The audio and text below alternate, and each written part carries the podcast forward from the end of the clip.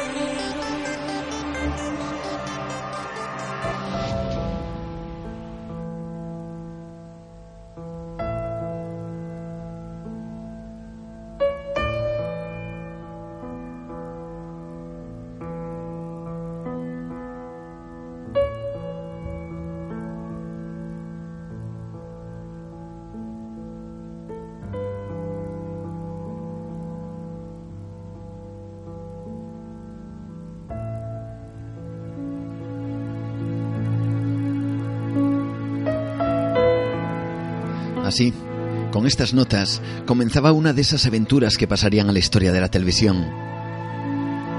Con estas notas, las imágenes que se dibujaban en la pequeña pantalla nos transportaban a lugares que jamás hubiéramos imaginado que existían.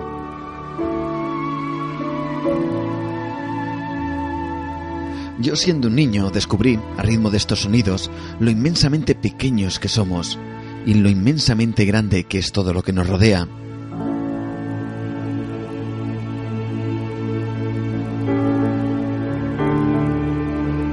Siendo un niño, miraba la pantalla de televisión prácticamente sin parpadear, admirado por aquello que estaba ante mis ojos.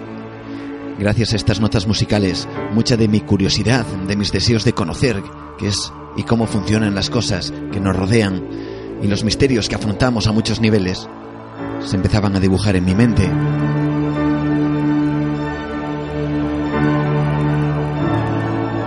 Y mientras una voz en un tono casi hipnótico acompasado por esas imágenes únicas e increíbles, me decía que en ese instante yo, mi mente, estaba situado en los confines del universo conocido. Y que estaba a punto de realizar un viaje y que desde allí, desde el punto más alejado del universo, viajaría hasta el sistema solar, pasando cerca de estrellas, nebulosas, constelaciones, hasta el planeta Tierra e incluso hasta el mismo centro de la galaxia.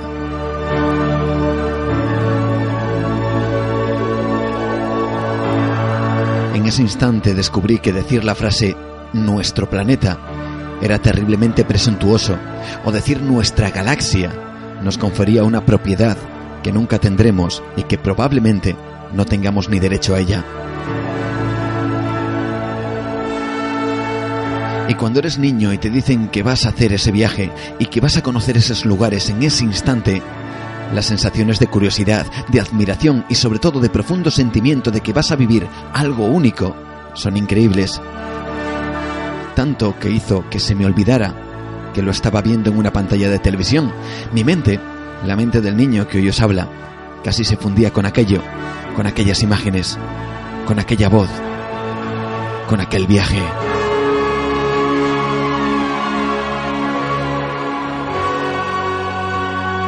Un viaje que empezaba así.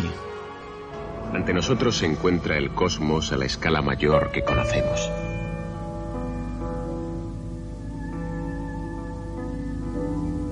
Estamos lejos de las costas de la Tierra, en los desconocidos límites del océano cósmico. Existen innumerables hilos de luz esparcidos como espuma de mar sobre las ondas del espacio, algunos de los cuales están formados por miles de millones de estrellas. Son las galaxias, indefinidamente a la deriva en la gran noche cósmica. En nuestra nave de la imaginación nos encontramos a mitad de camino del límite del universo conocido. En este nuestro primer viaje cósmico, comenzamos a explorar el universo descubierto por la ciencia. Nuestra ruta acabará llevándonos a un mundo lejano y exótico. En el reino de las galaxias nos encontramos a una distancia de 8.000 millones de años luz de nuestro hogar. En toda la extensión del cosmos se aplican las mismas leyes físicas.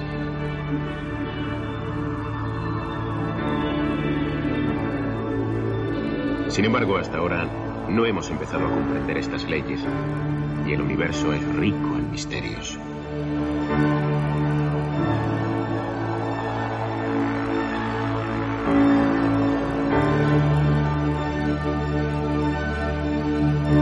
Carl Sagan nos descubrió el misterio de muchas de las cosas que nos rodean a un nivel tan increíblemente sencillo que incluso un niño como yo consiguió maravillarse en una época, por cierto, muy diferente a la de ahora. Hola, me llamo Andrew. Cuando Carl Sagan, Stephen Soter y yo escribimos Cosmos, a finales de los años 70, el mundo era un lugar diferente.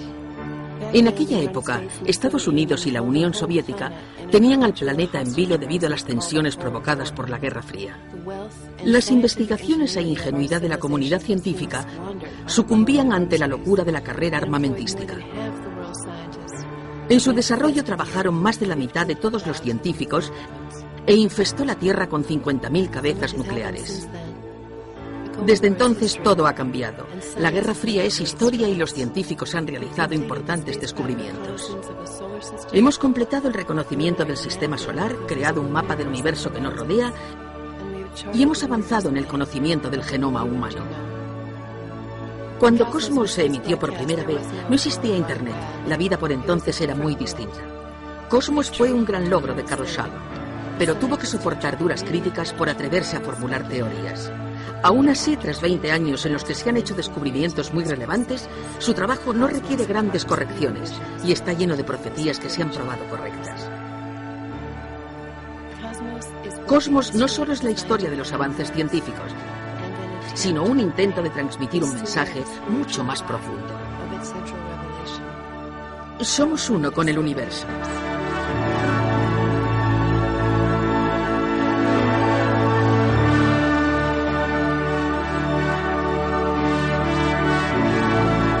Carl Sagan fue un pionero, una persona que llevó al gran público las maravillas del universo.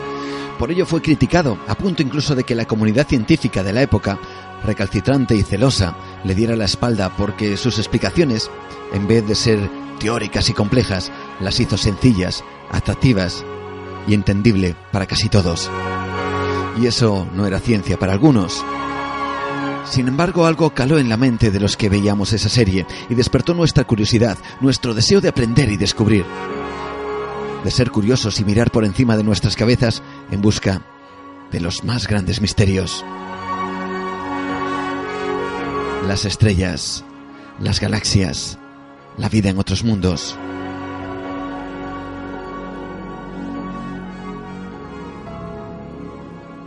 Hoy en Nueva Dimensión queremos llevarte a esos lugares.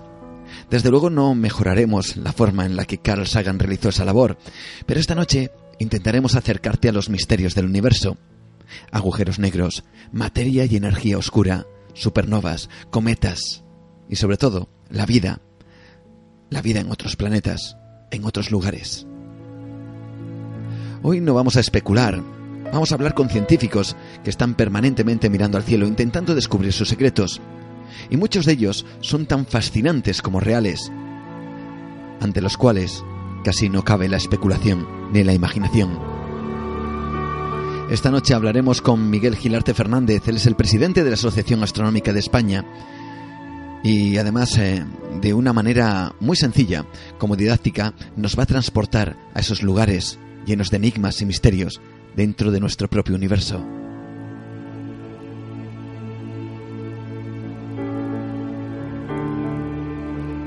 Y después el viaje será hacia lo más pequeño, hacia esas partículas de las que todo el mundo habla. Queremos aprender, conocer y saber todo lo posible acerca de lo que ocurre a nivel subatómico también. El bolsón de Higgs, la llamada partícula de Dios, con la cual se puede generar cualquier tipo de materia, como si fuera el ADN o una célula madre con la cual crear cualquier órgano, pero con la materia. Se podría crear agua desde cero. Si pudiéramos controlar esas partículas, solo pensar en ello y poder hacerlo podría cambiar nuestro mundo.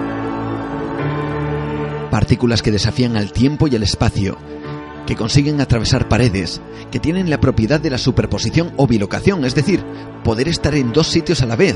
Lo increíble de todo esto es que nosotros, tú, yo, todos los oyentes, estamos hechos de esas partículas que consiguen hacer esas cosas. Científicos como Michio Kaku, investigador de gran renombre en el mundo cuántico, asegura que si tuviéramos las herramientas adecuadas, un ser humano podría aparecer en otro plano de la existencia, quizá en otro tiempo, e incluso en otro universo diferente.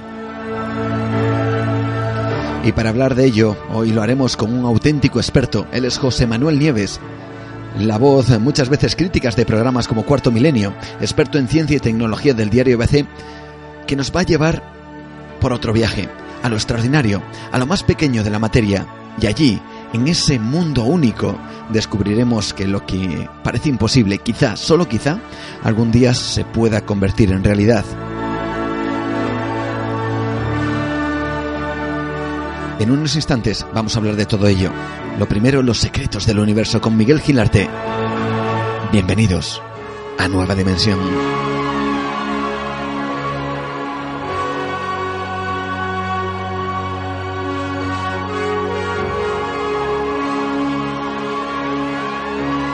Entra en Nueva Dimensión, el programa dedicado al misterio y lo desconocido. Con Juan Gómez viaja al encuentro del misterio. Hay otros mundos, pero están en este.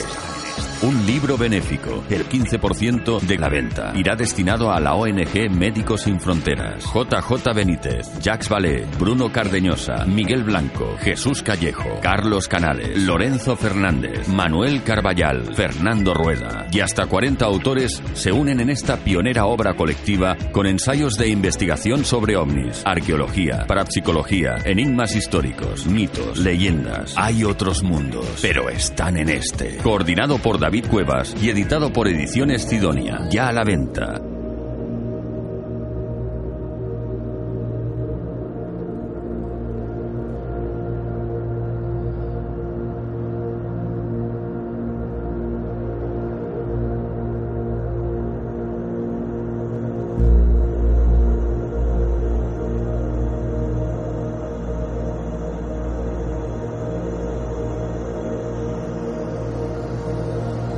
Desde luego en este programa siempre nos hemos dedicado a mirar al cielo, ¿no? A intentar descubrir esos misterios que están justo por encima de, nuestras cabezas. Y la verdad, lo que vemos es tan abrumador que desde luego el ser humano se queda pequeño, ¿no? En comparación con todo lo que nos rodea. Y cuando exploramos nuestros cielos, la verdad, uno casi tiene la sensación de no entender prácticamente nada. Al final, casi casi, tan solo queda emocionarnos y sobrecogernos por el espectáculo que se dibuja sobre nuestras cabezas, eh, cuando en una noche limpia de nubes, en un lugar apartado de contaminación lumínica, nos ponemos a mirar ese mismo cielo.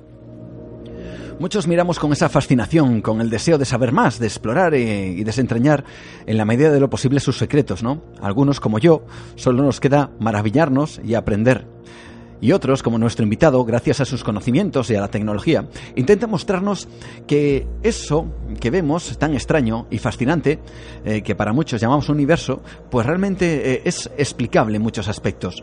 Eh, con nosotros está Miguel Gilarte Fernández, él es presidente de la Asociación Astronómica de España y director del Observatorio de Almadén en Plata, en Sevilla.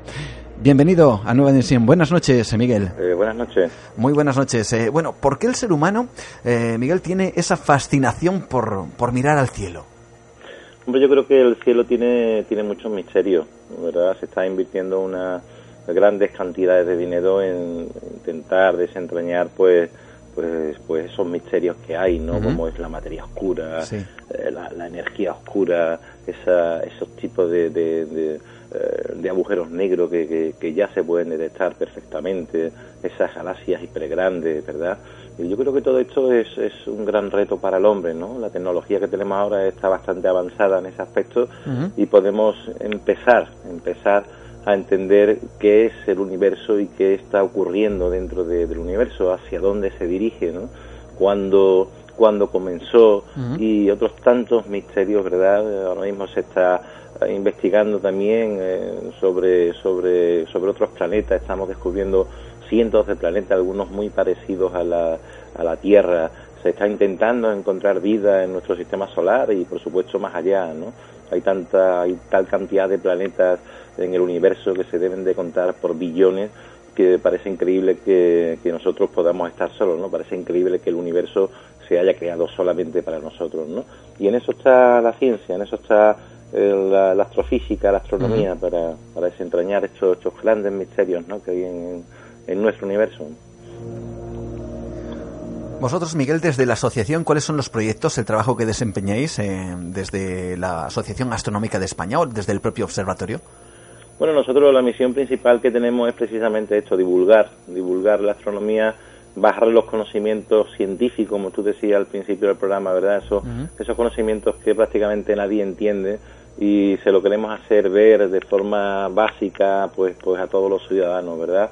Nosotros hacemos mucho trabajo en, colegios, en institutos, en, universidades y en el propio Observatorio Astronómico. El Observatorio Astronómico de la Medina de la Plata es el mayor centro de España a nivel de divulgación científica y precisamente lo creé pues para, para que todo el mundo pudiera mirar por los telescopios y para que todo el mundo pues eh, pudiera saber un poquito más sobre el universo, ¿no? Porque aquí en España es cierto que están los, mayores observatorios del mundo, hay en Canarias, ¿verdad? En, en Almería, en Granada, pero estos observatorios están, están hechos, están diseñados prácticamente para, para los científicos y bueno, sus conocimientos pues eh, eh, lo escriben en revistas de, de élite, ¿verdad? Y el acceso que hay al público es muy reducido, entonces lo que intentamos por todos los medios es pues eso, ¿no? Eh, intentar bajar esos grandes conocimientos que tienen los científicos pues al, al pueblo llano, ¿verdad? Desde luego hay una cosa que a mí me encanta, lo primero que tengas la posibilidad de estar eh, esta noche con nosotros y también me encanta esa capacidad que tienes de, poder hacer eh, cercano lo lejano, ¿no? De, poder eh, hacer entendible aquello que, que para muchos pues se les va la, mente. Muchas veces cuando hablamos de, estas cosas, hablamos del universo y demás, pues hay mucha gente que decide no pensar en ello porque, porque les, les son conceptos demasiado complejos, ¿no? Le queda grande, ¿no? Claro, le quedan grandes. Sin embargo, tú consigues a través de, de esas, esos proyectos, a través de esos trabajos, a través de ese momento, de ese sí, de esos proyectos de divulgación, pues conseguir eh, que esas grandes eh, cosas que nos rodean, pues sean mucho más accesibles y mucho más entendibles. Vamos, si te parece, a hablar, a introducirnos un poquito en el universo eh, eh, nos encontramos con elementos que desde luego escapan a la comprensión en muchos casos, ¿no? Y que resultan para mucha gente, como digo, incluso mareantes. Pero antes de mirar al cielo, a mí me gustaría lo que vamos a hacer es mirar a la Tierra, porque dentro de la comunidad científica, y tú que has comentado un poquito eso de, de, la vida en, el mundo que nos rodea, eh, parece cobrar más fuerza el hecho de que la vida no apareció dentro de una llamada, vamos a decir, sopra primigenia, sino que pudo llegar del espacio. ¿Qué opinas tú de esta hipótesis? Hombre, eso se llama la teoría de la panspermia. Eh, esta teoría dice que los, sobre todo los cometas llevan elementos eh, básicos para la formación de la vida. No es que lleven vida, sino que llevan elementos básicos para ello.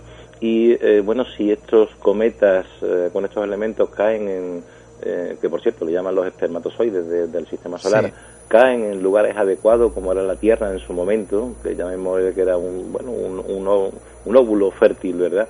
Pues se puede desarrollar la vida.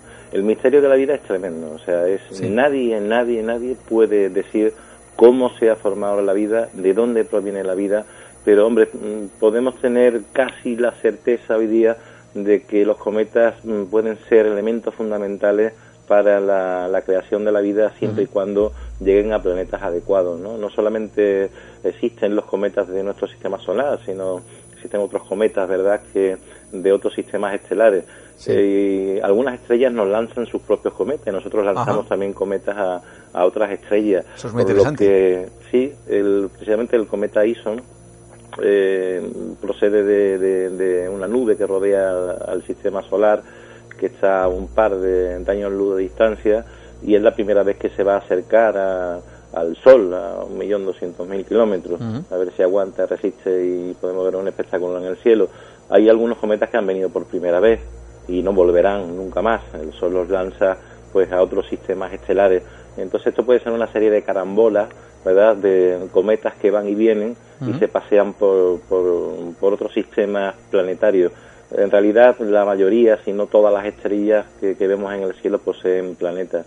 Hay algunas estrellas que hemos descubierto que, que, tienen sistemas solares completos, ¿no? De 5, 6, 7 estrellas, igual que el nuestro, y algunos de esos planetas pues muy muy parecidos a la, Tierra, tienen atmósfera, están en un lugar adecuado, es decir, donde donde el agua puede, puede estar en estado líquido, lugares donde no hace ni mucho frío ni mucho calor, igual que la Tierra o Marte, ¿no? Se, llama la zona de habitabilidad.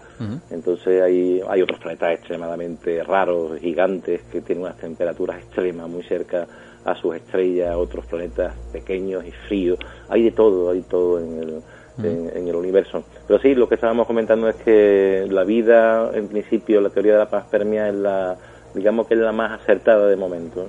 Pero ya digo que nadie puede decir de dónde, de dónde procede la vida, dónde se ha generado, si esto es una casualidad, eh, si es fruto del azar, si, si estamos solos en el universo, que parece increíble. Si estamos solos en el universo, sería, sería un milagro. Sí. Pero a lo mejor la vida es eh, la evolución necesaria de la materia que termina, pues, pues eso, creando, creando la vida, ¿no? Pero estamos muy lejos de, de conocer cómo, cómo se forma, ¿no? Estamos muy lejos de conocer ello. Luego hablaremos de una frase que dijo eh, el astronauta Pedro Duque hablando de eso, de la vida en el universo. Luego también hablaremos de la posibilidad de encontrar vida en otras partes del universo con nuestra tecnología, ¿no? Eh, pero antes, mm, yo creo que vamos a entrar un poco en esos conceptos, en esas, en esos objetos. Yo no sé si llamarlos objetos algunos, porque, porque no sabría muy bien cómo describirlo, pero seguramente que tú lo vas a hacer de maravilla, lo vamos a poder entender todos y vamos a aprender. Eh, cuando alguien piensa en objetos o cosas raras, mm, la mayoría de la gente estoy seguro que piensa en un agujero negro, ¿no? En esa especie, en ese eh, especie de sumidero espacial. Eh, eh, exactamente, ¿qué es lo que, a qué nos enfrentamos cuando hablamos de un agujero negro? Bueno, a ver, mm, yo creo que es que, el, que es, es, fácil de entender. ya físicamente es otra historia. Un agujero negro mm, comienza con el colapso de, de, una estrella gigante roja. Es una estrella mucho más grande que, que, que el Sol que cae sobre sí misma. Las estrellas es curioso, se mantienen estables como nuestro Sol por dos motivos. El Sol y las estrellas están continuamente convirtiendo hidrógeno en helio. ¿eh? Cada transformación es como si explotaran miles de bombas atómicas por segundo y hace que la estrella se dilate. Pero la fuerza de la gravedad tira de la estrella hacia adentro y ambas fuerzas se equilibran. De lo contrario tendríamos una estrella inestable que bueno que existen muchas eh, en constante contracción y expansión y se llaman estrellas variables. Por suerte, por suerte nuestro Sol es una estrella estable, es decir, ha compensado esa fuerza de, expansión de las explosiones termonucleares que tienen dentro con la fuerza de la gravedad. Entonces, cuando la estrella ha terminado de consumir el hidrógeno y el helio, o sea, su combustible, comienza a quemar otros elementos más pesados hasta llegar al hierro. Pero cuidado, hay estrellas que que no lo pueden transformar en otros elementos más pesados. Entonces, la fuerza de expansión de la estrella se para, de forma que entra en acción la gravedad y comienza a hacer que la estrella caiga sobre sí misma, de forma que toda la masa de esta estrella es comprimida al tamaño de una estrella como la Tierra, que se llama enana blanca. Es decir, la estrella cada vez se va haciendo más pequeña, porque las reacciones termonucleares se paran, y entonces entra en acción la fuerza de la gravedad y hace que la estrella cada vez se haga más pequeña. Entonces, la estrella se convierte en lo que se llama una enana blanca. La enana blanca es una estrella del tamaño de la Tierra. ¿eh? La enana blanca, dependiendo de la masa que tenga, puede caer sobre sí misma y hacerse más pequeña todavía. Es decir, estamos todavía comprimiendo aún más la estrella. La estrella se sigue comprimiendo, pasando a ser una estrella de neutrones. Una estrella de unos 15 kilómetros de diámetro. Algo realmente pequeño en comparación con lo que es una estrella, evidentemente. Enano. Bueno, es que estamos hablando para que se convierta una estrella en un agujero negro, debe ser una estrella muchísimo más grande que el Sol. Es, decir, estamos hablando de estrellas gigantes. Y estamos hablando de que la estrella se está comprimiendo. imaginemos una estrella mucho mayor que el Sol, concentrada, bueno, pues en este diminuto tamaño, ¿no? En 15 kilómetros. La fuerza de gravedad es extrema y la densidad igualmente extrema. Brutal, claro. O sea, un centímetro cúbico de esta estrella pesa miles de toneladas, es decir, una cucharadita de café pesa como toda una montaña. Entonces, la fuerza de la gravedad se va incrementando, porque estamos comprimiendo la estrella. Sí. Pero además, pero esta estrella puede caer sobre sí misma y reducirse prácticamente a un punto, un punto donde está toda la masa de la de la estrella gigante que existía antes. Esto es un agujero negro, una estrella que ha caído sobre sí misma para reducirse a prácticamente nada. Allí la densidad y la gravedad son prácticamente infinitas. Por poner un ejemplo, para que todos nos entiendan, aunque no es posible. Si nos pudiéramos poner un agujero, un agujero negro y encendiéramos una linterna, veríamos como la luz de la linterna sale, pero al poco se curva y regresa, regresa hacia nosotros. Para escapar de la Tierra, fijaros este detalle, para escapar de la Tierra hace falta una velocidad de 11,2 kilómetros por segundo. El que no consiga esta velocidad cae otra vez al planeta. O sea, todos los cohetes que quieren salir al espacio exterior tienen que tener esta velocidad. O si no, la gravedad lo atrapa y cae.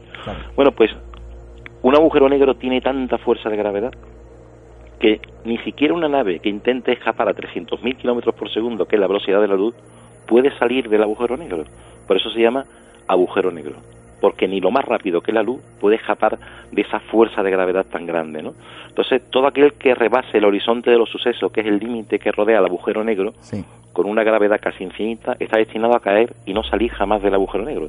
¿Hacia dónde nos puede llevar un agujero negro? Pues muy difícil de saber. En principio tiene tanta fuerza de gravedad que si entráramos de cabeza nos estiraría, bueno, primero nos estiraría de los pelos, después de la cabeza, y así sucesivamente hasta, bueno, poner nuestro, nuestro cuerpo tan largo como varios kilómetros. Entonces se, ha, especulado que si pudiéramos meter en un agujero negro, podríamos, podríamos viajar en el tiempo y el espacio. ¿Eh? El agujero negro curva tanto el espacio que podríamos viajar a través de los denominados agujeros de gusano, son túneles del espacio y del tiempo, y que nos harían salir a la misma hora que entramos, ¿eh? por el agujero negro, pues salir a otro lugar del espacio muy diferente y a otro universo, mm. a través de, un agujero blanco. Bueno, este objeto evidentemente no se ha detectado todavía. ¿no? Mirad, eh, para, mm, tenemos que imaginar eh, la gravedad. a grandes niveles de planeta y estrella, Mm, no es un, la gravedad no es una fuerza atractiva como si fuera la, como si fuera un imán, sino hay que imaginarlo como, como una deformación del espacio y del tiempo. Esto es muy simple. Imaginemos una lámina, una lámina elástica, ¿eh? echemos una pelota pesada de hierro y veremos cómo esa lámina se curva, ¿verdad? Se hunde. Si echamos ahora una pelota de pimpo, veremos cómo gira en torno a la deformación que ha provocado la pelota de hierro. Un agujero negro pesa tanto que hunde el espacio de tal forma que se puede comunicar con otros lugares del universo, con otros lugares muy distantes del universo. ¿Vale? Entonces el agujero negro en definitiva es una estrella que ha caído sobre sí misma y se ha reducido prácticamente a la nada. Pero ahí está la estrella concentrada. Es algo realmente increíble.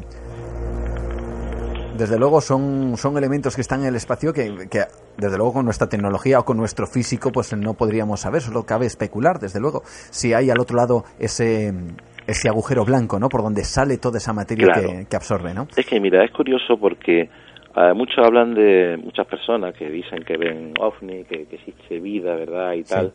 Eh, yo creo que la única forma de viajar es eh, a través del espacio y del tiempo, es decir, a través de los agujeros negros. Porque ¿de qué sirve tener una nave?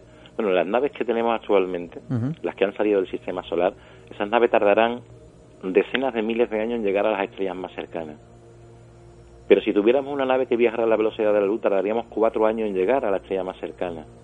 Tardaríamos 100.000 años en recorrer nuestra galaxia. 2.300.000 años en llegar a la galaxia más cercana. ¿De qué nos sirve eso? Aunque el tiempo no pase a la velocidad de la luz, sí. ¿de qué nos sirve? Sería muchísimo tiempo, claro. No, claro, no pasará el tiempo para el viajero, pero para la Tierra sí pasa. Mm. O sea, si tú vas a la estrella, a la galaxia más cercana y tardas 5 millones de años entre ir y volver, a la Tierra, la, la Tierra han transcurrido 5 millones de años. Aunque tú vuelvas prácticamente tal como fuiste. Pero yo creo que la mejor forma de viajar es aprovechar el día que tengamos tecnología, pues los agujeros negros, ¿eh? para estar en el mismo momento en otro lugar. muy diferente del universo, o quizás en otro universo.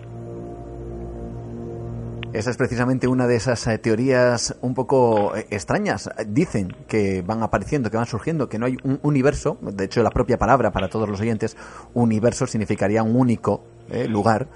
y sin embargo, hablan de poli o multiversos, es decir, que serían como una especie de esferas, por decirlo de alguna manera, en una habitación, y cada esfera sería un universo diferente. Y quizá pudieran estar conectados a través de estos agujeros negros. ¿Cómo ves tú esta teoría? Bueno, estos son como bien dice, los multiversos o multiuniversos. Para entender qué son los multiuniversos, pues eh, hemos eh, de saber, para que todos nos entiendan, que nuestro universo es como un globo que se hincha.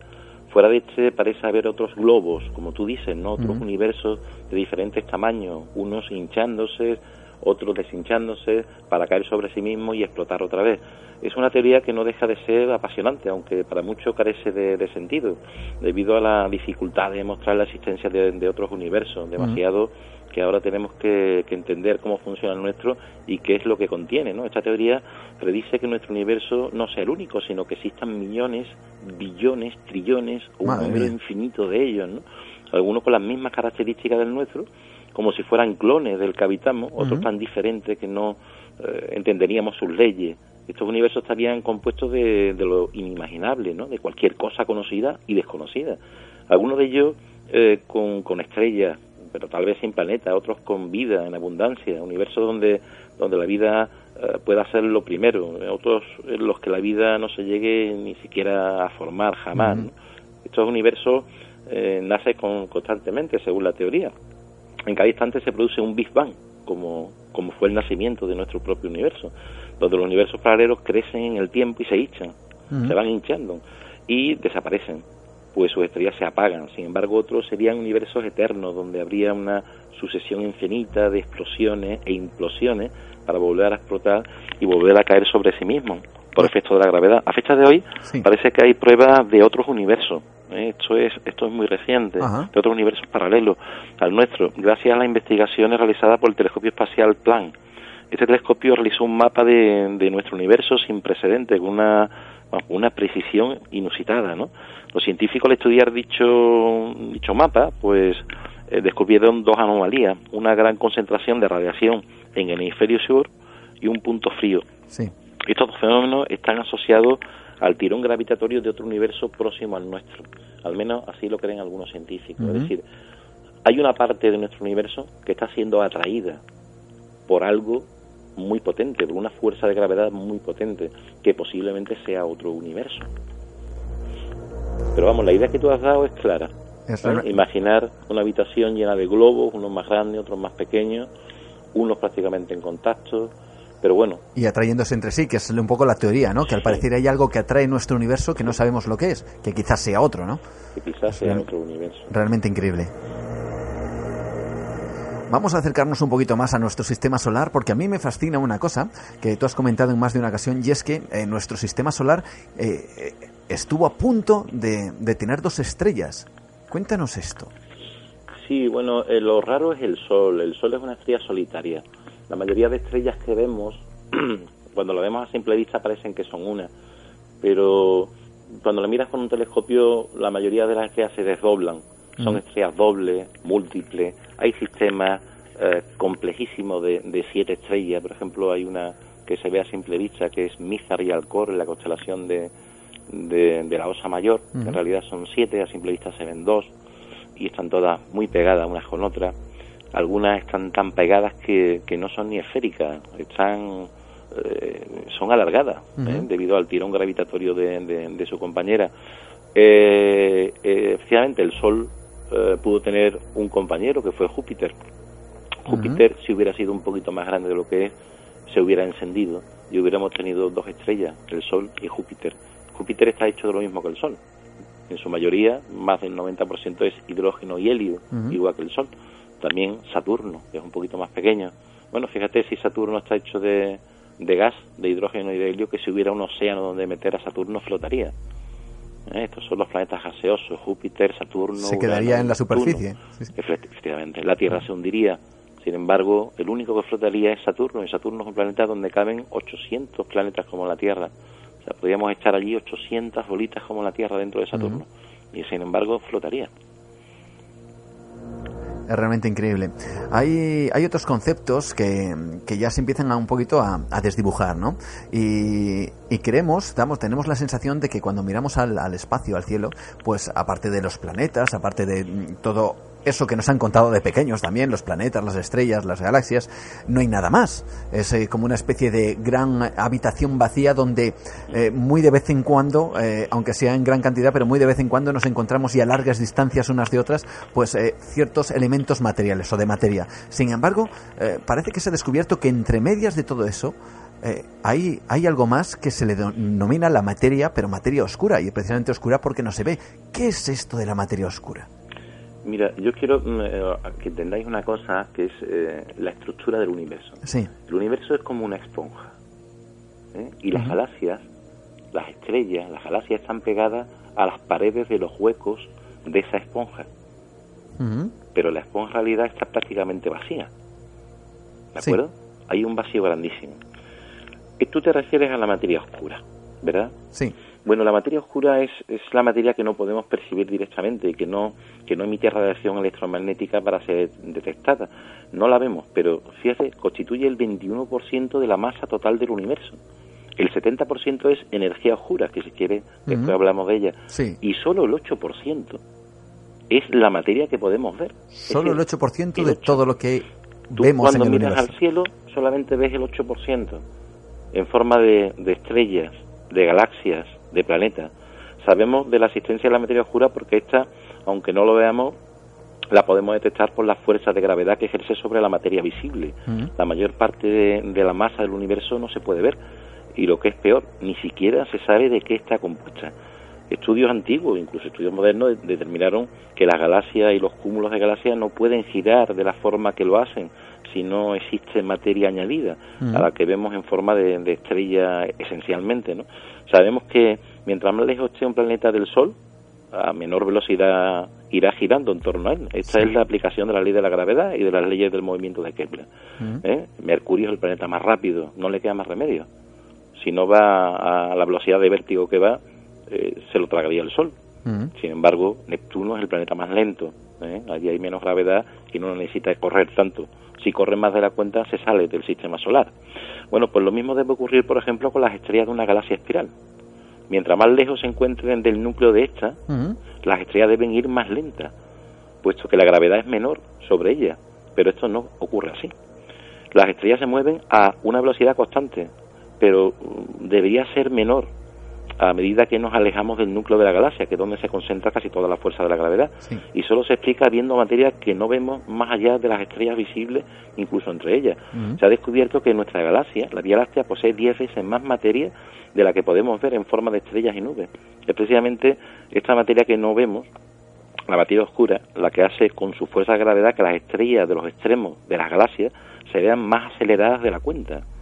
Lo mismo ocurre con las galaxias que giran en los extremos de los cúmulos de galaxias. Sus velocidades son mayores, mm, eh, son mayores de lo debido, y precisamente a la presencia de la materia oscura. La materia oscura es, es un gran misterio que se intenta resolver. En muchos casos observamos galaxias con arcos de luz a su alrededor y es producido por el efecto de, la lente gravitatoria. La luz de otras galaxias que están detrás de esta se distorsiona por la gravedad de las galaxias que están más cerca de nosotros, pero estos arcos solo son posibles verlo si la materia que contiene las galaxias próximas fuera mucho mayor de la que vemos. Sí, para mm, dejarlo un poquito claro, es como si la luz se curvara, como si pusiéramos, vamos a imaginar, por ejemplo, una, una luz, una bombilla, y detrás otra. Y nosotros, eh, en vez de que una tapara la otra, eh, lo que veríamos es, es como un halo, como un círculo, alrededor de la primera bombilla, que sería la luz de la anterior. De las galaxias, de la galaxia que está dentro. De Pero esos arcos de luz que se ven tan enormes, en esas galaxias próximas se debe a que la masa es mucho mayor de la que nosotros vemos. Es decir, el ejemplo se vio claro cuando se hicieron las primeras investigaciones en los cúmulos de galaxias. ¿eh? Eh, los cúmulos de galaxias están constituidos por decenas, cientos o miles de galaxias. Normalmente quien domina es una galaxia en el centro, una galaxia supergigante, como por ejemplo el cúmulo de Virgo, que tiene una galaxia supergigante que es la M87. El resto gira alrededor de ella. Pero las más distantes, las galaxias más distantes que giran alrededor de esta, del centro, pues lo hacen a velocidades mayores. Y eso solamente puede indicar de que el cúmulo que vemos está lleno de una masa enorme que no podemos ver. Es decir, hay materia entre, entre esos huecos, entre esas galaxias, que no vemos pero que está, porque ejerce un efecto gravitatorio sobre la materia visible. Seguimos hablando con Miguel Gilarte, él es el presidente de la Asociación Astronómica de España que nos está desvelando eh, pues un montón de cosas de una manera yo creo que realmente sencilla para que todos podamos aprender y entender un poquito más qué es lo que vemos cuando miramos allá arriba al cielo. Vamos a hablar un poquito de vida. Tú lo has comentado al principio y me gustaría, eh, no sé, eh, por ejemplo, y si nos vamos al sistema solar y hablamos de Marte, eh, ¿existe algún otro lugar aparte de Marte que se cree que pudo haber vida susceptible de, de poder tenerla o poder albergarla? Incluso hablan, por ejemplo, del satélite Europa, de Júpiter.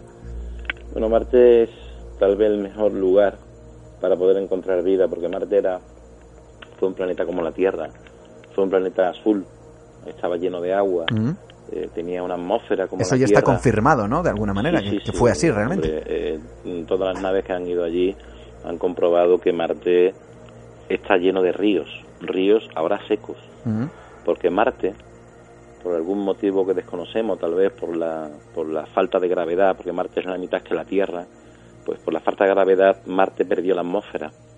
Marte tiene una atmósfera muy tenue, pero es incapaz de mantener el agua circulando por la superficie.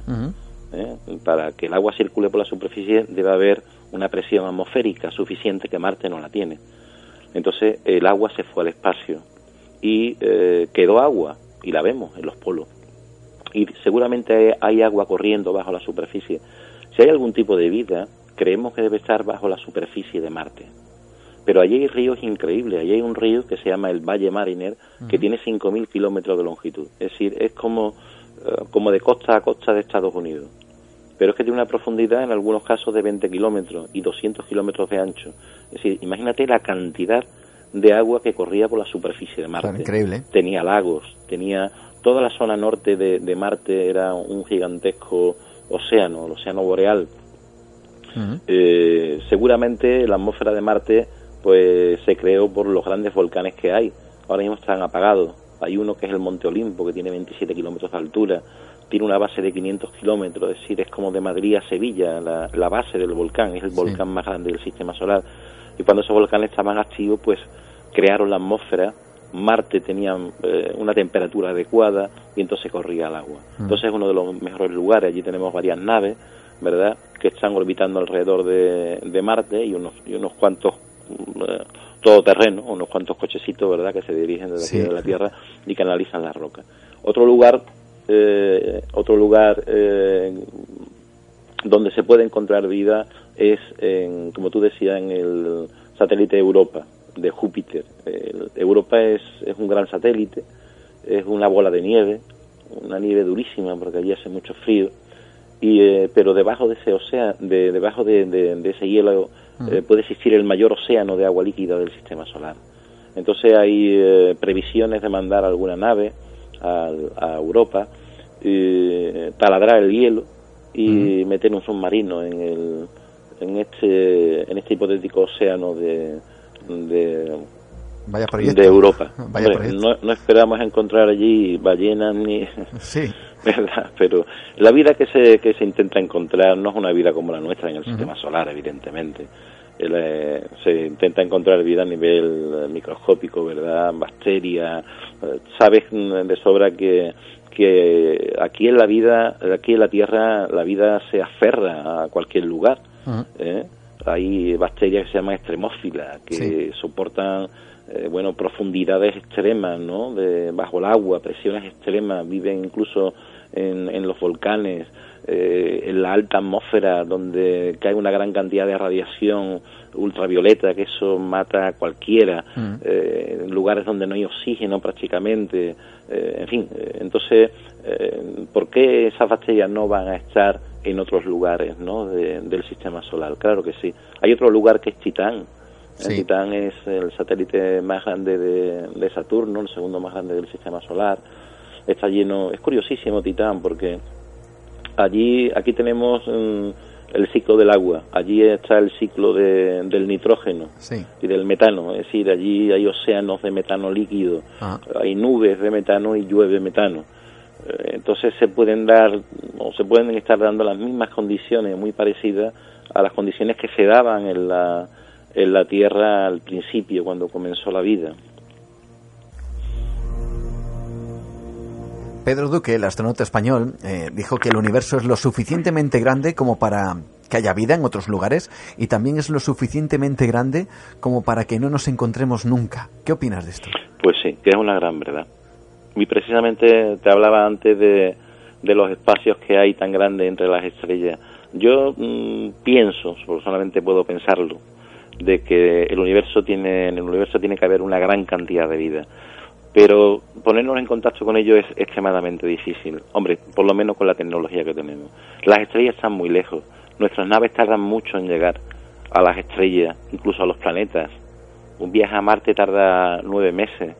Ahora están saliendo las primeras naves del sistema solar y se lanzaron en los años 70. O sea, es lo que te decía, cuando llegan a las primeras estrellas, que ni siquiera van encaminados a las estrellas más cercanas, eso tardarán decenas de miles de años, ¿no? Entonces la comunicación es muy difícil, a no ser que sea de otra forma, completamente diferente a la que nosotros entendemos. Por, por ejemplo, a través de lo que estábamos hablando antes, a través de los agujeros negros, ¿no? Eh, tiene que haber otra forma de viajar en el espacio y en el tiempo, si no, la verdad es que estamos perdidos. Estamos perdidos en el sentido de que jamás contactaremos con, con otra civilización. De todas formas, tú sabes que se mandan señales desde la Tierra a otros lugares del universo, a otros planetas, pero claro, esas señales que viajan a la velocidad de la luz, a lo mejor se mandan a planetas que están pues a 10.000 años luz. Si hay alguien cuando nos conteste, pues tardará otros 10.000 años, o sea, 20.000 años en decir Claro, mandar ahí, ¿no? claro, nosotros, hay alguien ahí y decir ellos sí. Bueno, usted, pues vaya conversación. Sí, bueno, alguien quizás se pregunte, bueno, ¿para, ¿para qué vale todo esto, no? ¿Para qué sirve saber que o que es un agujero negro o, explorar los confines del universo en ese ámbito eh, o dónde está situada la, galaxia más lejana, ¿no? Eh, si al menos de momento no podemos interactuar con esos elementos, ¿no es realmente útil? Hay, hay quien afirma que estas cosas no sirven para nada. No, hombre, el hombre, el hombre es curioso por necesidad. No podemos decir que no vale para nada mandar naves a Marte. Claro que no. Muchas de las investigaciones que se han hecho se han hecho en el espacio y después se aplican, por ejemplo, a la medicina. Eh, todas estas cosas valen. Lo que pasa es que, claro, hablar ahora de agujeros negros tal como está el país, ¿verdad? Pues, a, muchos dirán, bueno, yo para qué quiero saber esto, si yo lo que quiero es tener un trabajo. Evidentemente estas cosas son así y seguirán pasando, ¿no? La investigación no se va a detener, nunca. Las naves seguirán saliendo de la Tierra hacia otros planetas, investigarán otros planetas, otros mundos y a lo mejor, pues no lo sé, dentro de, de algunos años sabremos lo que son en realidad los agujeros negros y dentro de más tiempo a lo mejor lo podemos dominar y bueno, y puede ser una salida a otros lugares. La Tierra no va a estar aquí siempre. El hombre necesita salir a otros, a otros planetas, necesita pues obtener materiales, ¿verdad?, de, de, otros lugares, entre ellos la Luna. Necesitamos recursos. Necesitamos saber cómo funcionan los planetas. Necesitamos saber por qué, por ejemplo, Venus, que era un planeta como la Tierra, un planeta azul, lleno de, lleno de agua, se ha convertido en un verdadero infierno eh, con temperaturas de 650 grados, un planeta similar a la Tierra en cuanto a tamaño. Y, y algo le pasó a Venus, algo le pasó a Marte, eran planetas como la Tierra. Tenemos que saber todas esas cosas para poder aplicarlas después a nuestro, a nuestro planeta. Las investigaciones son cruciales en cualquier ámbito. Son fundamentales y eso no, no, nunca va a dejar de existir. Una casi última cuestión, eh, Miguel. Eh, ¿Cuál es el momento que tú como astrónomo, como científico, esperas poder llegar a vivir a nivel astronómico? Hombre, hay muchas cosas. Pues, pues, pues, casi todo lo que hemos estado hablando, ¿verdad? De todo el tema este de descubrir qué es la, energía oscura, ¿verdad? La, la materia oscura, la energía oscura no hemos hablado de ella. ¿no? Sí, la energía no hemos hablado de la energía, la energía oscura. La verdad es que es otro otro tema. Podríamos hablarlo perfectamente. Tenemos tiempo. no, es que es, un tema muy curioso porque. Sí, coméntanos. Desde los años 20 eh, del siglo pasado, pues sabemos que el universo nació de una gran explosión, ¿no? Que llamamos Big Bang, ¿no? Una explosión de eh, de cualquier tipo, por ejemplo, la de una bomba comienza expandiéndose rápidamente para que luego la materia lanzada vaya más lenta y se pare. Esta era la idea que teníamos de la, de la expansión de, del universo. ¿no? Eh, en un principio estalló casi a la velocidad de la luz, luego se hizo más lenta la expansión y pensamos que la gravedad de todas las galaxias tirarían hacia adentro, para entenderlo, de las paredes del universo, aunque el universo no tenga paredes, ¿no? Para hacer que cayera sobre sí mismo y volver a explotar y, y expandirse para volver a caer dentro de un universo cíclico de infinitas explosiones e implosiones. Pero recientemente estudio, estudiando las profundidades del universo y viendo algunas estrellas supernovas que son que, explotan en, galaxias lejanas, pues hemos visto que con el paso del tiempo estas estrellas eh, localizadas en galaxias se expanden a mayor velocidad de lo debido, es decir, el universo se está acelerando por la llamada energía oscura, que es una energía o materia repulsiva contraria a la gravedad, un misterio aún no resuelto. Fíjate, el 68,3% de la materia del universo es energía oscura, un 26,8% de materia oscura y lo que hablábamos antes, casi un 8%, un 8% solo de lo que podemos ver de la materia ordinaria. Entonces esto es una cosa increíble, ¿no? Que a mí es una de las cosas que me gustaría que me gustaría saber, ¿no? ¿Por qué el universo ahora se está acelerando? Cuando tenía que, que, ir frenándose, ¿verdad? Y, contraerse.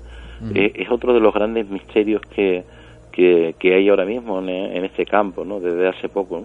Realmente sorprendente y realmente mágico, casi diríamos, ¿no? Pues a mí me encantaría, tu pregunta es, y eh, muchos oyentes yo creo que también estarán de acuerdo conmigo, llegar el, día en que podamos descubrir vida. Desde luego. Vida en, en otros planetas y saber que no estamos solos en, en este universo, ¿no? Eso yo creo que sería sería un hito, ¿no? Sería uno de los mayores descubrimientos de la historia de, de la humanidad, ¿verdad? Y yo estoy seguro que si un día lo conseguimos descubrir de manera científica fehaciente, pues eh, eh, seguro que estarás ahí para contarlo el primero, vamos. Muchísimas gracias, eh, Miguel Gilarte. Un verdadero placer, un verdadero honor que sobre todo hayas sacado tiempo para, para poder divulgar este tipo de cosas, ese lado científico de, de la exploración, de, la, de los misterios, grandes misterios que existen en, por encima de nosotros, de nuestras cabezas, que todavía queda mucho por explorar, queda mucho por descubrir y sobre todo queda mucho por aprender. Y gracias a gente como tú, pues eh, poco a poco vamos aprendiendo, conociendo más cosas de, como digo, del propio universo, del mundo que nos rodea. Muchísimas gracias, Miguel. Un verdadero placer estar contigo esta noche. Gracias y un abrazo. Entra en Nueva Dimensión. El programa dedicado al misterio y lo desconocido. Con Juan Gómez viaja al encuentro del misterio.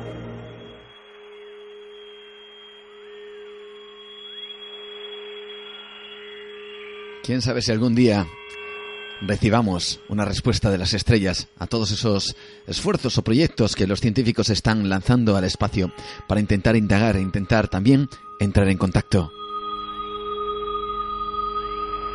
Desde luego, este ha sido uno de esos viajes mágicos por el universo.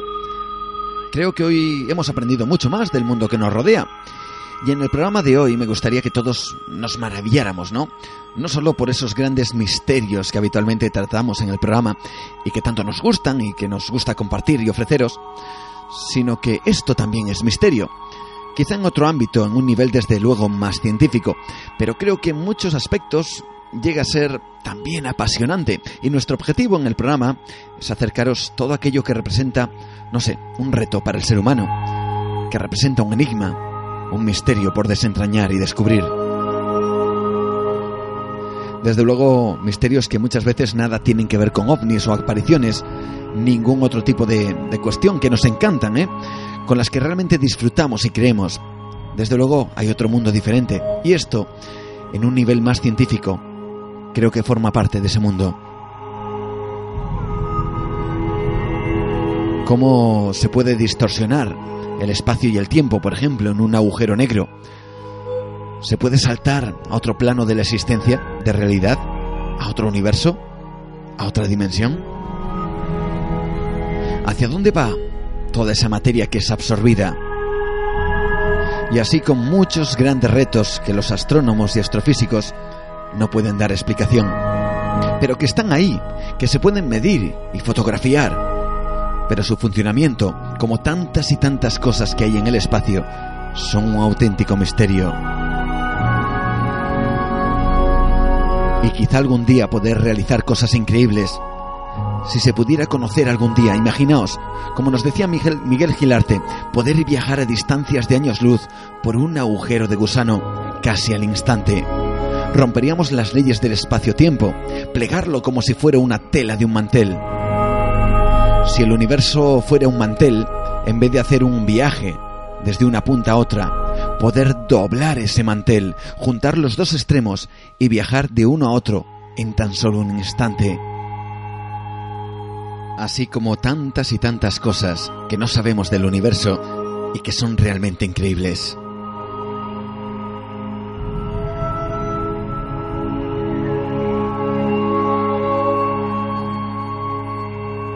Seguimos en Nueva Dimensión y lo vamos a hacer pasando al otro extremo, a la parte más pequeña de la materia, de lo cual todos y cada uno de nosotros estamos hechos.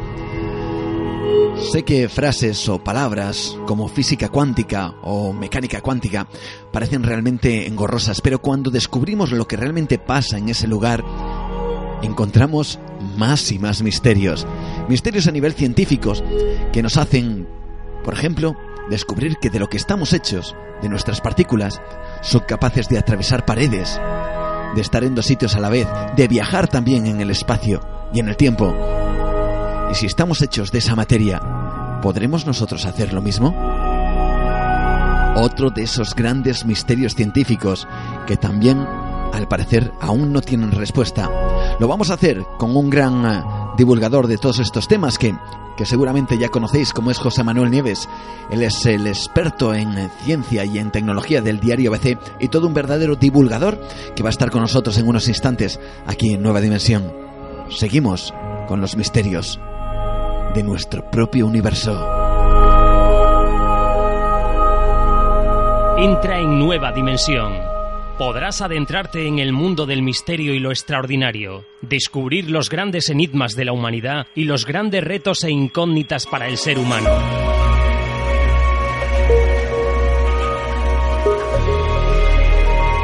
Pero antes de ir con José Manuel Nieves, eh, tan solo recordarte, como siempre, las vías de contacto que tienes con, eh, con el programa, con Nueva Dimensión. Ya sabes que tenemos las redes sociales caldeadas, cada vez somos muchos más amigos, a través de Facebook, a través de Twitter, cada vez eh, tenemos más seguidores, tú formas parte de, de nuestra comunidad seguramente, eh, y si no es así, pues eh, te animamos desde luego a que puedas ser partícipe de ella y poder disfrutar de, de todas esas noticias, de todas esas cosas que van apareciendo en el mundo del misterio que intentamos transmitirte a través de las redes sociales, Facebook, por ejemplo, búscanos Nueva Dimensión Cantabria, puedes enviarnos una solicitud de amistad y esta es una muy buena manera de estar no solo en contacto, sino también de que descubras qué es lo que vamos a ofrecerte en los diferentes programas que realizamos y también de todas aquellas noticias que van desarrollándose y apareciendo en este magnífico mundo de misterio. Recuerda, Facebook, Nueva Dimensión Cantabria, Twitter, también estamos presentes, también te ofrecemos esas noticias, te decimos qué es lo que vamos a hacer, pues muy fácil, búscanos Nueva de Radio, con el arroba delante, Nueva de Radio. Y por supuesto nuestro correo que también eh, está siendo bastante activo, nos estáis escribiendo bastante, eso desde luego es de agradecer, significa que tenéis inquietudes y que nos queréis eh, por supuesto darlas a conocer y compartirlas. Muy fácil, ¿cómo hacerlo? Nueva dimensión arroba radioestudio 88 con número punto com. Una buena manera sin duda de estar en contacto con todos vosotros y agradeceros que nos escuchéis a través de internet, a través de la emisora y a través de nuestro podcast que está en iVox, eh, concretamente en iVox.com, con eh, a través de las cuales pues eh, puedes eh, descargarte nuestros programas o escucharlo directamente.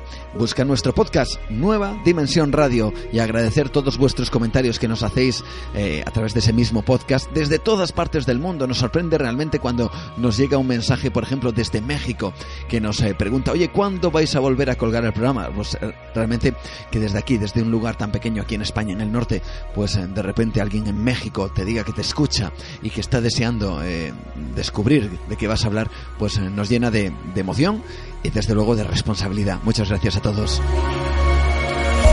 Continuamos ahora sí con José Manuel Nieves y ese mundo cuántico, ese mundo de misterio en donde nuestras partículas increíbles de las cuales estamos hechas o hechos consiguen hacer cosas realmente paranormales. Ahora lo vamos a descubrir. Quédate con nosotros.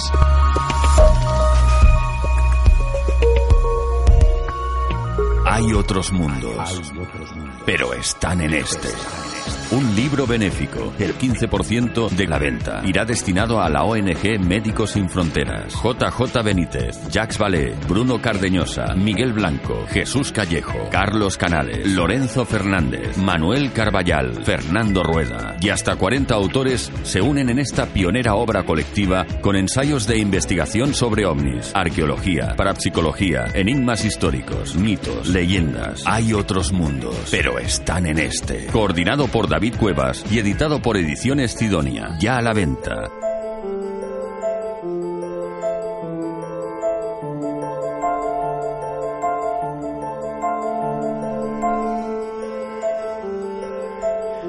Si mirar al cielo se convierte en todo un ejercicio de exploración y descubrimiento, desde luego no es menos cuando miramos a lo más pequeño, ¿no? Porque en ese mundo de los átomos, los protones, los neutrones o electrones, el concepto del espacio y el tiempo, la física, lo que damos por sentado que tiene que ocurrir, las leyes que conocemos y que rigen nuestro mundo desaparecen. Y las posibilidades que se ofrece son eh, prácticamente impredecibles. ¿Qué ocurre en ese otro llamado nanouniverso? Eh, Veréis, eh, si pudiéramos eh, poner un átomo a escala humana y que su núcleo fuera del tamaño de un balón de baloncesto, sus electrones estarían girando a unos 30 kilómetros de distancia de él. Lo que ocurre entre medias es tan fascinante como las propias estrellas. Viajamos al mundo de las partículas más pequeñas conocidas, viajamos al mundo de la física cuántica y os garantizo que lejos de convertirse en un concepto complejo y difícil de entender, nos vamos a encontrar con un mundo donde si viviéramos en él, podríamos, por ejemplo, trasladarnos en el tiempo, estar en dos lugares a la vez al mismo tiempo, comunicarnos con otra persona al instante, aunque esté alejada millones de kilómetros de la otra, o atravesar incluso paredes. Eso entre otras muchas cosas increíbles. Bueno, para hablarnos de todo esto tenemos a, un magnífico divulgador, periodista especializado en ciencia y nuevas tecnologías, autor de, varias obras eh, sobre estos mismos campos y además dirige la sección de ciencia del diario BC, aparte de otras muchas funciones dentro del periódico. Colaborador en radio, en televisión, en diferentes programas. Bueno, no sigo porque su currículum daría para, para un programa entero. José Manuel Nieves, buenas noches, bienvenido a Nueva Dimensión. Hola, buenas noches, encantado. Muy buenas noches. Vamos a hablar del mundo de la física o la mecánica cuántica. Eh, eh, si viviéramos en, en, un mundo regido por las leyes de la física cuántica, ¿estaríamos asistiendo, yo casi diría, a fenómenos paranormales de manera constante o no? Eh, ¿Sabes lo que pasa? Que vivimos en un mundo regido por las leyes de la física cuántica. Eh, no tenemos que olvidarnos de que la física cuántica es aquella rama de la física que estudia lo que sucede a muy pequeña escala. Es decir, a estas partículas, como muy bien decías antes en la introducción, ¿no? De estas pequeñísimas partículas que al final son los ladrillos de los que estamos hechos nosotros. Entonces la gran pregunta es ¿Por qué los ladrillos responden a leyes distintas que los conjuntos de ladrillos que, somos, que somos nosotros? ¿no? Muy buena pregunta y, por desgracia, sin respuesta todavía. ¿Por qué es tan importante y a la vez tan diferente todo lo que conocemos de la física cuántica?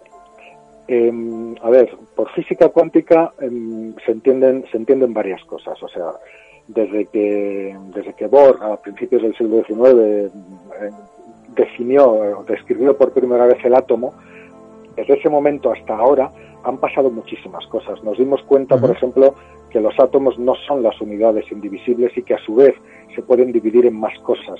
Un núcleo, que está hecho de protones y de neutrones, y unos electrones, como bien decías antes, dando vueltas, ¿no? A una distancia relativa muy grande de lo que es el núcleo. Pero luego los propios elementos del núcleo, los protones y los neutrones, tampoco son las unidades fundamentales. Se subdividen a su vez en cosas aún más pequeñas, que son los quarks. Incluso hay, eh, hay, hay, o sea, cada protón está hecho de tres quarks y cada neutrón está hecho de tres quarks. Y las distintas combinaciones de quarks son las que dan cuenta de toda la realidad que nos rodea. Ahora bien, tenemos que tener en cuenta una cosa y aquí enlazamos con el universo del que hablabais antes, que todo, toda la física cuántica afecta a la materia de la cual estamos hechos. Pero esa materia, la de la que estamos hechos nosotros, la radio, los ordenadores, los planetas, las estrellas, las galaxias y todo lo que podemos ver, toda esa materia junta en el universo solamente es el 4,5% de la masa total del universo. Es decir, nos queda otro 95 casi por ciento de otras cosas que no son materia y que no explica la física ni la física cuántica. Ahí, ahí, eh, ahí también podemos, podemos hablar de física cuántica porque eh, por ejemplo, tenemos conceptos tan extraños como la materia oscura o la energía oscura. Eh, la materia oscura no sabemos lo que es, por eso la llamamos oscura. Sabemos que no tiene las mismas normas, no sigue las mismas normas que la materia ordinaria, que es de la cual estamos todos hechos, la que está hecha de átomos, porque no emite ningún tipo de radiación y por lo tanto no podemos detectarla. Sin embargo, los últimos avances en cuántica, por ejemplo, el hallazgo del bosón de Higgs, que fue una de las grandes noticias científicas del año pasado, eh, eh, nos cierra eh, de alguna manera el conocimiento que tenemos de este 4% de materia del universo que es de la que estamos hechos todos. Pero al mismo tiempo nos abre otras preguntas sobre esa otra materia, la materia oscura sería como un 23% más, y otros setenta y tantos por ciento más un concepto todavía más raro que es el de energía oscura, ¿no? que es el, de, que, el que se supone que explica la expansión acelerada del universo, es decir, el universo se va haciendo cada vez más grande, pero no, pero no a un ritmo constante, sino que cada vez más deprisa. Y entonces ahí, en ese punto, es donde se unen la física cuántica, que es la ciencia de lo más pequeño, con la, con la cosmología y con, y con el estudio del universo, que es lo más grande. ¿no?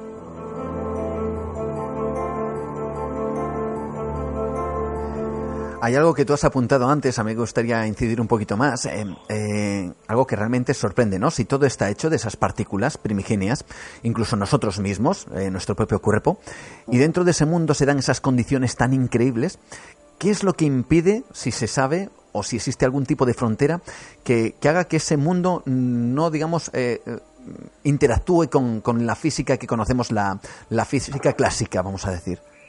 Sí, es un problema, es un problema físico, es un problema físico y es, es complicado entender, pero digamos que un, un, sistema de partículas o una partícula considerada como un sistema es un sistema muy pequeño. Entonces tiene una, un grado de, de certidumbre, digamos así, de coherencia muy grande, muy grande. En el momento que una partícula interactúa con otra, el estado de coherencia se mantiene, se puede mantener, pero si en lugar de dos partículas eh, tenemos billones de partículas, que podemos ser, podemos ser un, ser humano, estamos hechos de billones de partículas, es muy, muy, muy complicado, por no decir imposible, que toda la coherencia que permite esos comportamientos en sistemas muy pequeños, que son las partículas individuales, se transmita a un conjunto de billones de partículas que ya no son coherentes en el término, en el sentido físico de la palabra. Entonces, perdemos capacidades, digámoslo así. O sea, nuestro conjunto de partículas pierde capacidades con respecto a las partículas individuales o a lo que pueden hacer las partículas individuales. Por eso, las leyes y las normas que sí rigen en el micromundo, en el mundo de las partículas, no funcionan a gran escala. Me gustaría que, explicaras de esa forma tan eh, increíblemente sencilla eh, a, los oyentes, que igual pueden estar un poco perdidos en este ámbito, qué es lo que ocurre dentro de ese mundo, por qué es tan especial, eh, qué es lo que hace que sea tan increíble el mirar en, a escala tan pequeña, qué es lo que nos encontramos, qué hacen esas partículas.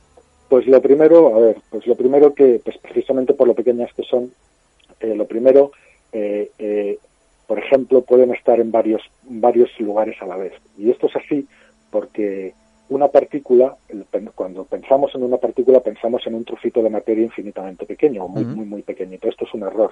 Una partícula es, es una onda, es un, es una es un estado posible eh, de, un, de un trozo de materia, pero la materia puede ser energía también. Es decir, la partícula tiene una dualidad que es o materia o energía y además cambia de un estado a otro según le convenga en cada momento.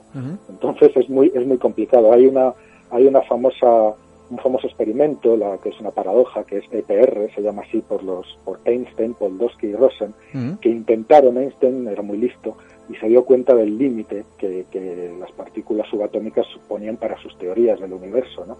Einstein pensaba en un universo muy estable, muy estático, todo regulado, y de repente el caos subatómico no le encajaba. Intentó luchar con él durante toda su vida y al final se tuvo que rendir, ¿no? Se tuvo que rendir. Bueno, pues en este experimento decían, ¿cómo que hay una norma, una ley de, de, la física cuántica que dice que tú no puedes conocer, es imposible conocer el estado y el momento de la partícula, de una partícula cualquiera al mismo tiempo. Para que se entienda, es imposible saber hacia dónde va y a qué velocidad va al mismo tiempo. No, o sabes una cosa o sabes la otra. Esto es así muy fácil porque como una partícula es una unidad fundamental, ¿qué forma tenemos los humanos de interactuar con esa partícula? De, o sea, de obtener información de esa partícula.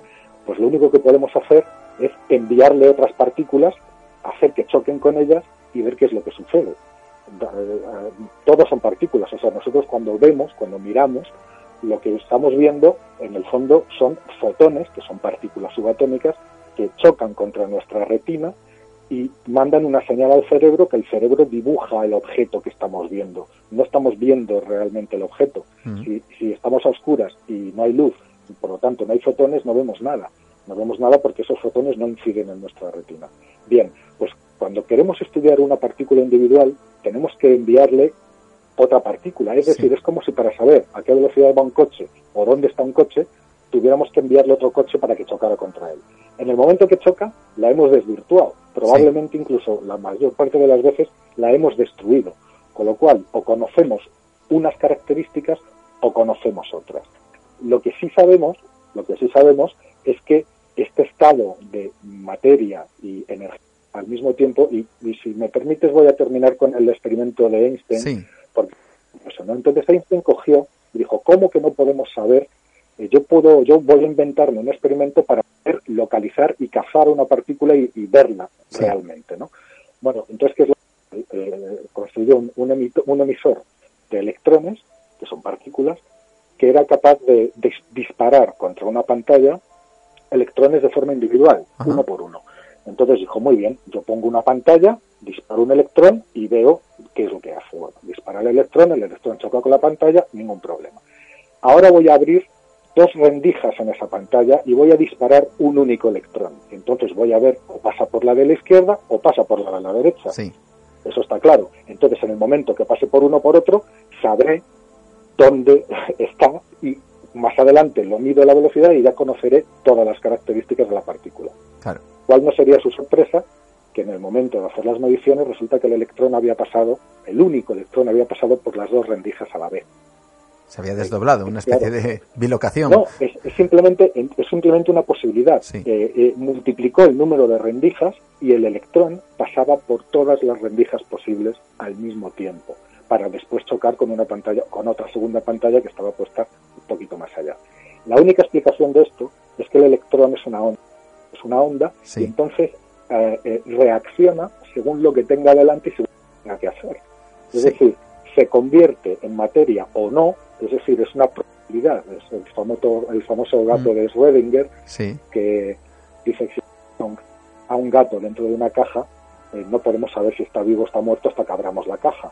Pero si al abrir la caja liberamos un veneno que le mata, pues entonces nunca podemos, o sea, e, es un estado probabilístico. Existen probabilidades de que el gato esté vivo o de que el gato esté muerto.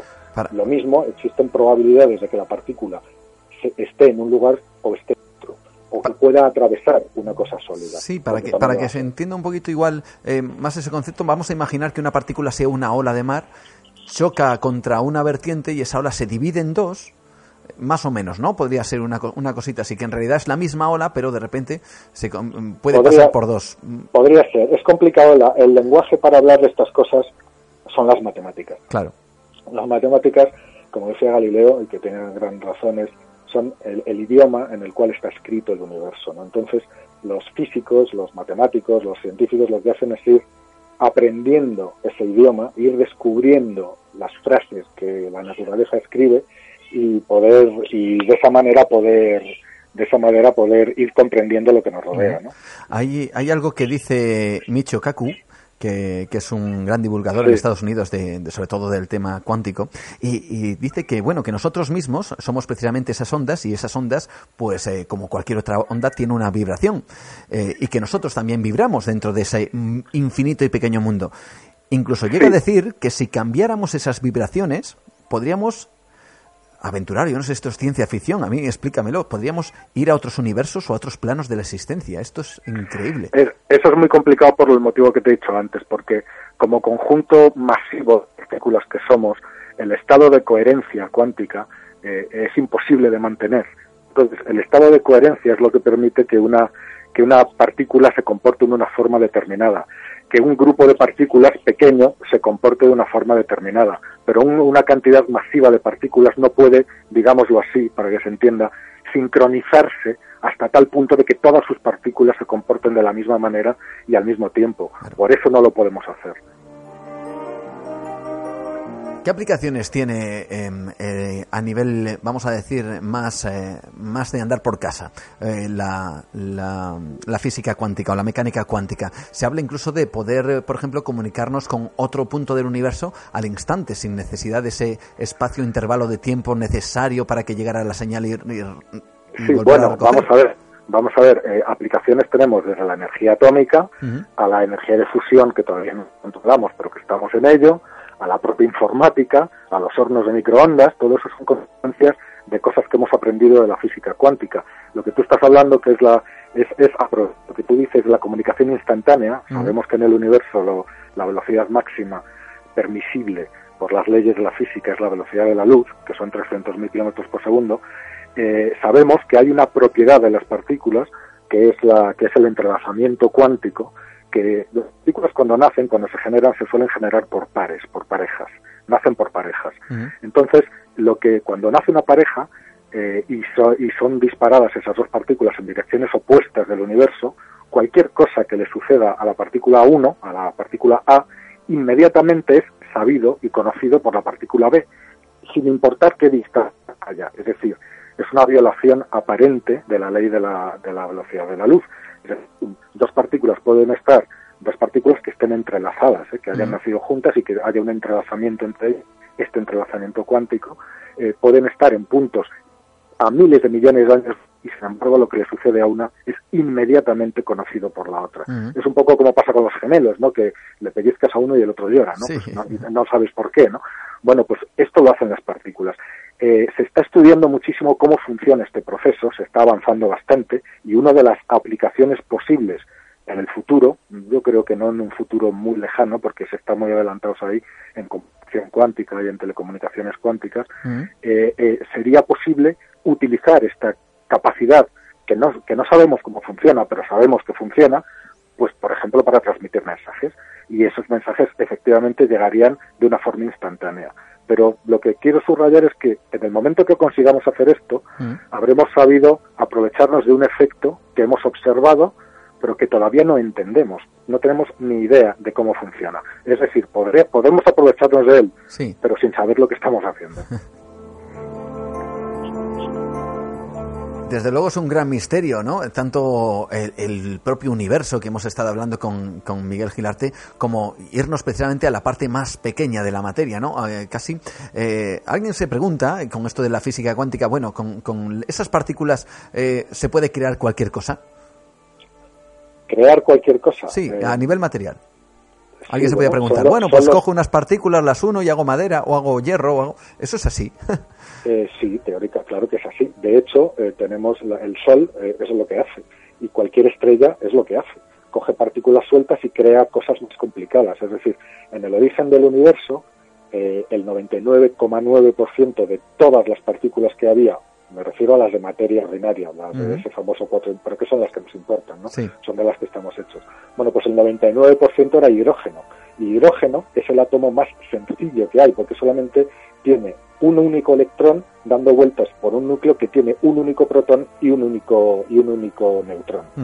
Entonces, en teoría, la única diferencia que hay entre los distintos materiales es en el número de protones que tiene el, y, neutrones que tiene el núcleo y el número de electrones. Por ejemplo, el hierro, el hierro tiene un núcleo que tiene 58 protones, 58 neutrones y 58 electrones dando vueltas alrededor.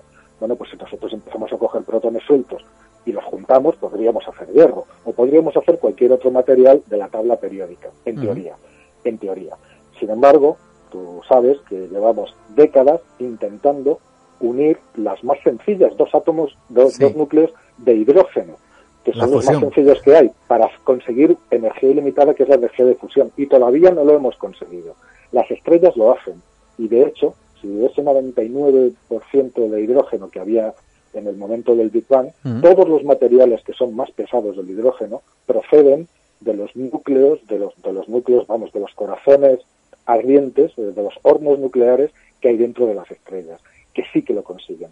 Entonces, hay eh, todas las estrellas pasan por distintas fases de su existencia y en esas fases tienen un, un, horno que está quemando hidrógeno. Cuando el hidrógeno se termina, la estrella se contrae, después se vuelve a expandir eh, eh, y se hace más grande y empieza a generar, o sea, el, el, el, residuo de la combustión nuclear del hidrógeno es el helio, que es, inmediato, es el gas inmediatamente, o el elemento inmediatamente más complicado del hidrógeno. Y así hasta el hierro, es decir, hay con núcleos de hierro. Entonces han pasado por que son 58 protones y 58 neutrones. Y a partir de ahí los materiales que todavía son más pesados que el hierro, es decir, que tienen núcleos más pesados con más protones y más neutrones, se generan episodios de extremada violencia, como por ejemplo la explosión de supernovas. Claro. Eh, cuando estalla una supernova, todos los materiales que conocemos y que hay en la Tierra y en otros lugares más pesados que el hierro se quedan ahí. Y entonces, por ejemplo, nuestro Sol, nuestro Sol, que es una estrella por lo menos de generación, contiene un cierto, una cierta cantidad de materiales más pesados que el hidrógeno, pero eso es porque eh, se formó a partir de los restos y de, otra estrella anterior al Sol que en su momento estalló y de, los restos que liberó se volvieron a juntar dando lugar que hoy es nuestro Sol. ¿no? Pero todos los materiales pesados, más pesados que el hidrógeno, se construyen de esa forma. Que el ser humano sea capaz en algún momento de, de, controlar, de controlar la materia de una forma tan eficiente que sea capaz de decir, ahora voy a fabricar estaño, ahora voy a fabricar oro, ahora voy a fabricar hierro. Bueno, eso está por ver. De momento ni siquiera hemos conseguido unir los núcleos, las partículas, los núcleos más, más sencillos que hay, que son los del hidrógeno, para hacer la fusión nuclear.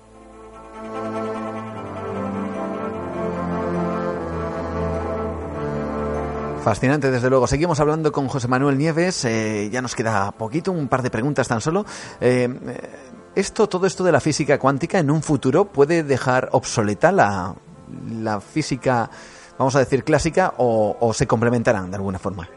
No, yo creo que se complementarán. Se complementarán porque todo es una cuestión de escalas. Es decir, nosotros, por ejemplo, la física de todavía utilizamos utilizamos la física de Newton para enviar naves a Marte o a Saturno o, a las lunas de, Júpiter. Es decir, lo necesitamos. Entonces ahí la física cuántica nos resulta inútil. Nosotros estamos, todo es una, cuestión de lo que quieras medir. O sea, todo el universo y el conocimiento eh, eh, eh, se divide en escalas y en cada, en cada rango, en cada escala, hay unas leyes de la física que funcionan. Y estas leyes van a seguir funcionando hoy, mañana y siempre. Por eso son complementarias. Digamos que la física cuántica aborda otros aspectos de la realidad que todavía no conocemos o que conocemos poco. Los que conocemos y las leyes que rigen lo que conocemos son así y van a seguir siendo así y van a seguir siendo útiles. Es decir, las leyes de Newton van a seguir siendo útiles hoy y dentro de 100 años, independientemente de lo que de lo que descubramos.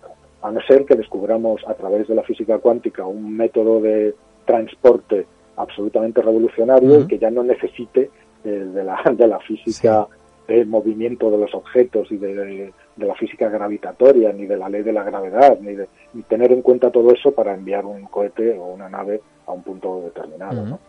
Pero eso es otra, otra cuestión. José Manuel, ¿cuál es el fenómeno de la física cuántica o la mecánica cuántica eh, que como hombre de ciencia que eres eh, más te, ha sorprendido o más futuro tiene en nuestra sociedad? Eso que dices tú, bueno, esto es realmente fascinante. ¿Qué podría salir de aquí, no?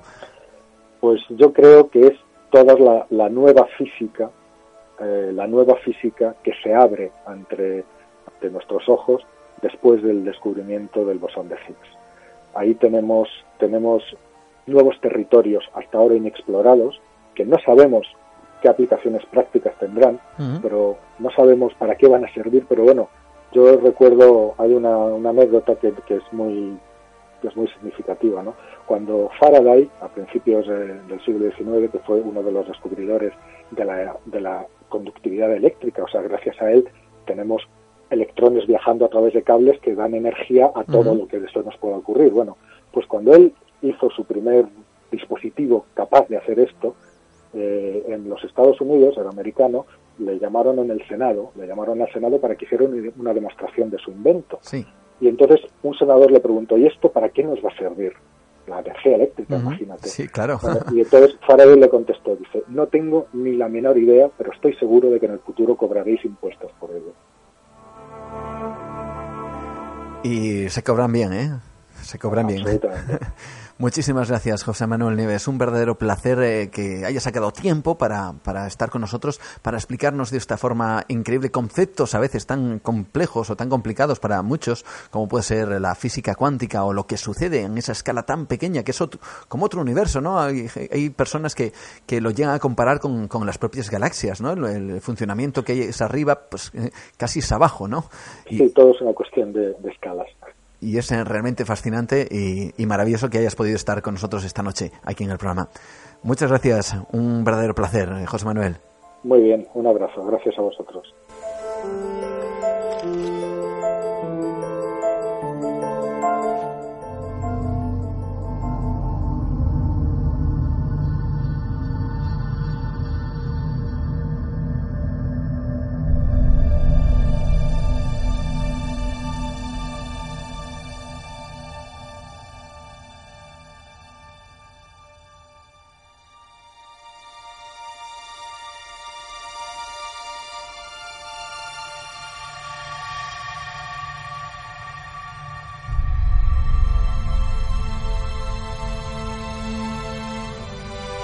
Desde luego, este ha sido un ejemplo, tan solo quizá un par de ejemplos, el universo y la parte más pequeña de la materia, en donde también descubrimos que hay misterios, misterios más científicos, desde luego, eh, misterios que habitualmente no tocamos en el programa, pero que desde luego también representan, pues eso, un reto para el ser humano.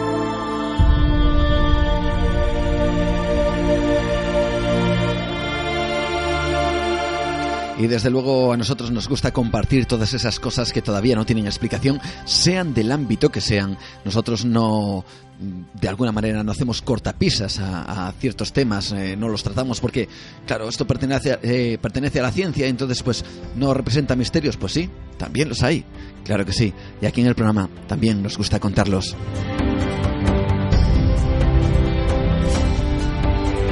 Y hablando de misterios, recordarte que, pues eh, precisamente este domingo, este domingo que viene, pues hemos eh, tenido la oportunidad de colaborar con Cuarto Milenio, hemos tenido la oportunidad de colaborar en, uno de esos reportajes que se realizan habitualmente y vamos a estar presentes de alguna manera también en, nada, en este mismo domingo.